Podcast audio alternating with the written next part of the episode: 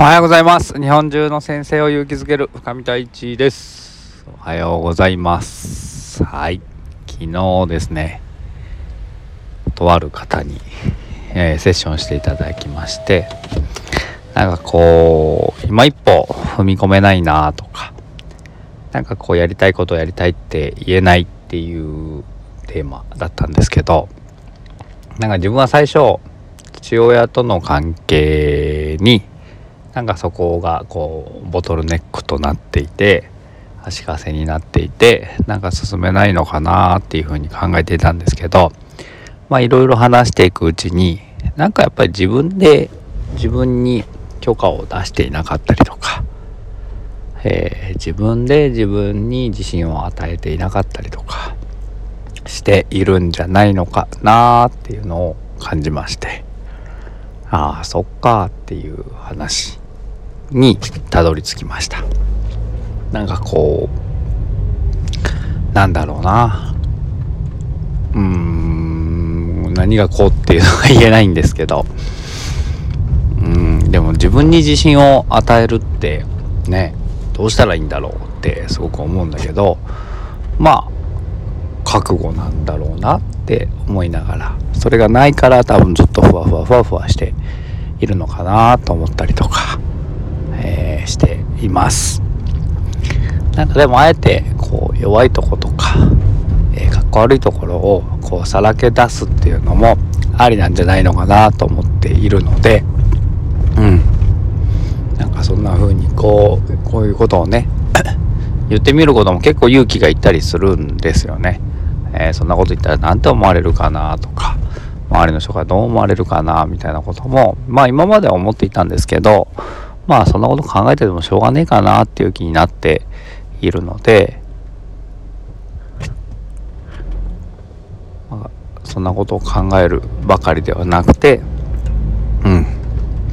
自分の自分への自信の与え方みたいなことを考えていけるといいなっていうふうに思っております。はい。でですねえー、そんなこんなことを考えていたところ、えっ、ー、と、今日の、えー、吉武慎介さんじゃなくて、佐藤光郎さんのブログに、まあなんかこう、結局は、あるものを見れるかどうかなんですよっていう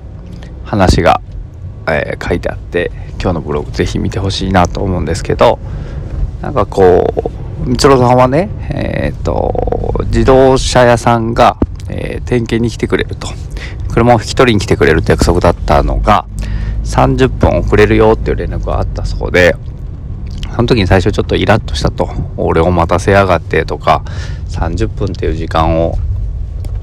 もったいないだろうみたいな風に、こうイラッとしたと。だけどよくよく考えてみたら、えー、車をわざわざ取りに来て点検してまた返しに来てくれるっていうその行為自身とかうんなんかこう30分待たされると思えばそうなんだけど逆に言うと家までそれを取りに来てくれてっていうその VIP 待遇っていうとこに目を向けたらなんか全然イライラしなくなったとありがたいなって思えたっていう話が書いてあったんですよね。でまさになんかそうだなと思っていてなんかこう自分もなんかいろいろこう幼い頃の、まあ、トラウマとかっていうものを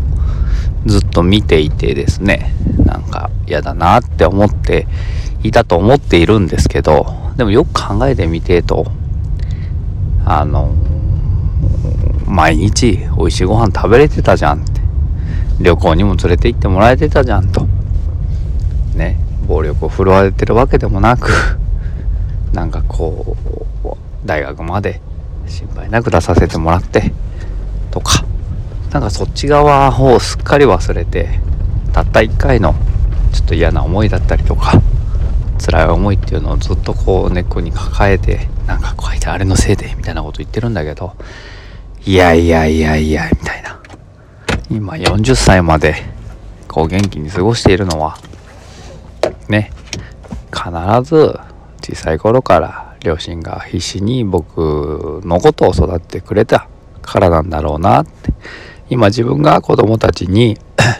愛情を与えてるようにきっと両親も自分に対していっぱい愛情をこう与えてくれたんだろうなっていうことに改めて気づいた日だったなっていうふうに思います。この気づきは本当にでかいなと思っていてうん。なんかそこを見つけず見つめずにですねなんかないもの辛いものばっかり見て辛いな辛いなって言ってる人生楽しくないじゃないですか。なのであるものに目を向けていきましょう。はい。皆さんが今手にしてるものは何ですか？とか今幸せだなと感じる瞬間はどんな瞬間ですか？とかですね。いやー池ちゃんありがとうございますという今日のヒマラヤでしたありがとうございました。